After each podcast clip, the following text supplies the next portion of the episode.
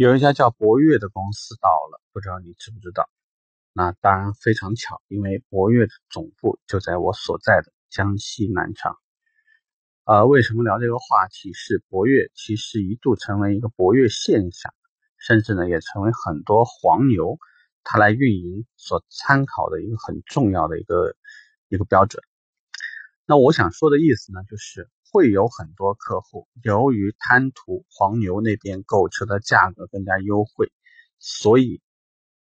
放弃了自己在 4S 店购车的这种低风险的行动，然后转而呢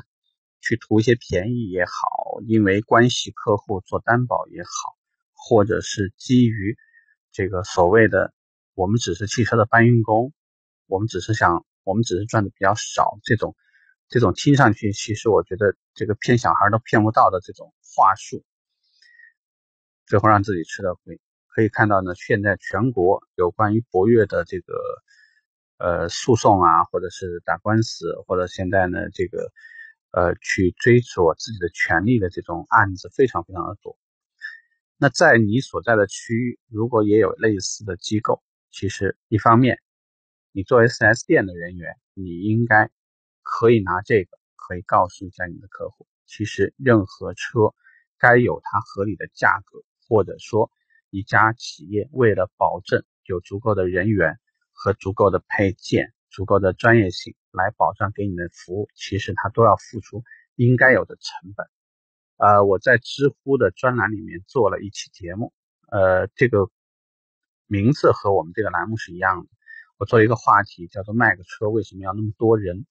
其实讲的就是这个意思。我想比较清晰的帮你呈现一下，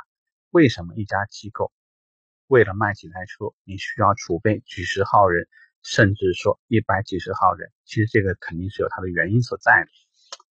然后在另外一方面，假设说你目前所处的位置是一家呃黄牛性质的店，那其实呢，我是非常介意，最好。你应该好好的评估一下你在未来的路怎么走，这里头会存在几个问题。其实销售顾问之前就因为在博越这样的门店待上半年，给自己买一台二三十万的车，这种事情其实司空见惯，并不奇怪。因为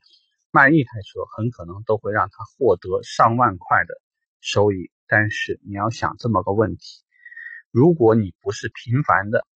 去这个城市，然后到另外一个城市发展。意味着说，你在你的家乡如果这么干，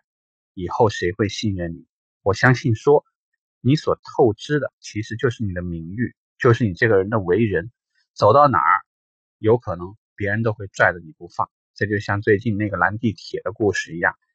他现在因为所发生的事情，其实对他的工作、对他的这个停职很多，他已经产生了一些这个。呃，现在在抱怨也好了，在投诉。其实我想大家要明白一个道理：人呢，你在社会上所扮演的角色是综合的。比如说，以那个拦地铁的那位女士来说，你拦地铁，你是作为你是个客户，但是如果说你所作所为所代表的其实就是你内心世界不遵循原则、不按规则、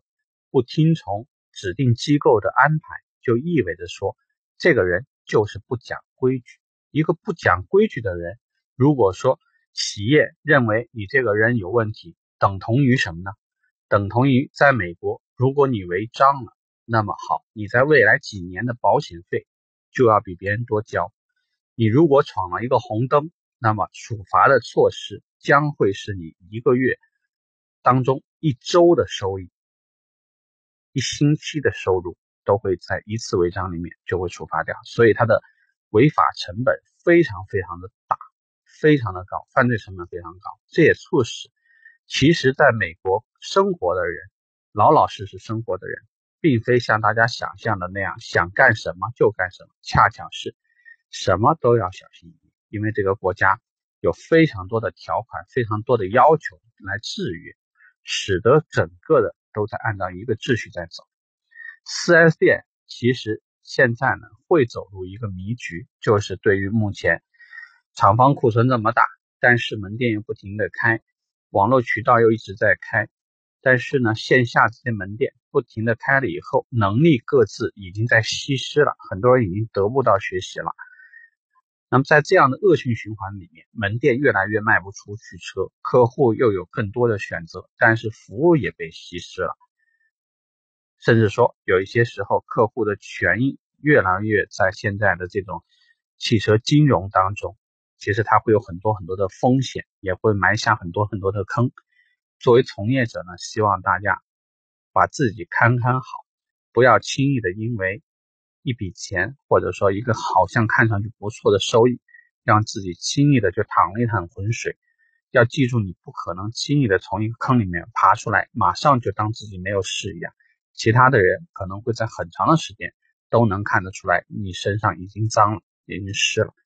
也许在某个很长的时间里面，就会像那个拦地铁的那位女士一样，在职业在很多方面都会承受一个比较大的一个价值，就是会让自己的话遭遇一个蛮长时间的麻烦。